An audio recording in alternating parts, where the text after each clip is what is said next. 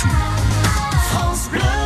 Les histoires du Poitou de France Bleu Poitou. Bonjour Patrick. Bonjour Yves. Patrick Citeau donc nous emmène à Saint-Chartres. Nous sommes dans la Vienne. Le moulin de Cholet est installé depuis plus de 700 ans. Située au nord-ouest de Poitiers, à 20 km de Loudun, la commune de Saint-Chartres abrite ainsi la bâtisse de ce moulin à eau implanté sur la Dive.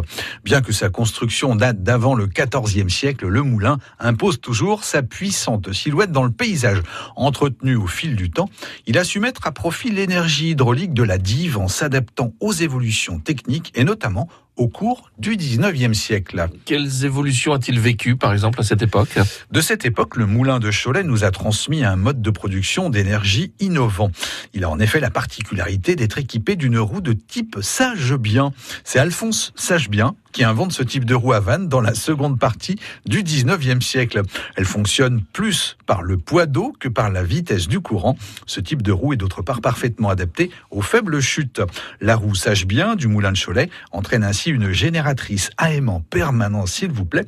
Ce système permet la production d'un courant électrique alternatif de 400 volts ou quand une invention du 19e siècle s'accorde aux exigences de la transition énergétique à notre époque. Ah oui, ça fait réfléchir tout ça. Comment le moulin poursuit-il sa course dans le temps à notre époque? Il est aujourd'hui le siège de l'association Divergence, portée par les notions de développement durable et de protection de l'environnement. Les propriétaires, Michel Morin et Émile Courreau, sont engagés dans des organisations de sauvegarde du patrimoine telles que la Fédération des Moulins de France et l'Association des Riverains France. C'est dans ce cadre que le Moulin de Cholet ouvrira ses portes gratuitement de 10h à 18h ce dimanche à l'occasion des Journées européennes des moulins et du patrimoine meulier, un événement parrainé par les ministères de la Culture et de la Transition écologique. Au programme, visite commentée du site ainsi que de nombreuses animations à découvrir, dont un concert de Massa d'Aimé à 14h, buvette et tartine du meunier toute la journée. Une bonne idée de sortie pour découvrir ce moulin à eau vieux de plus de 7 siècles. Merci Patrick Citeau, 7h26. France Bleu.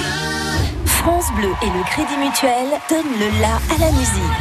Tout France Bleu par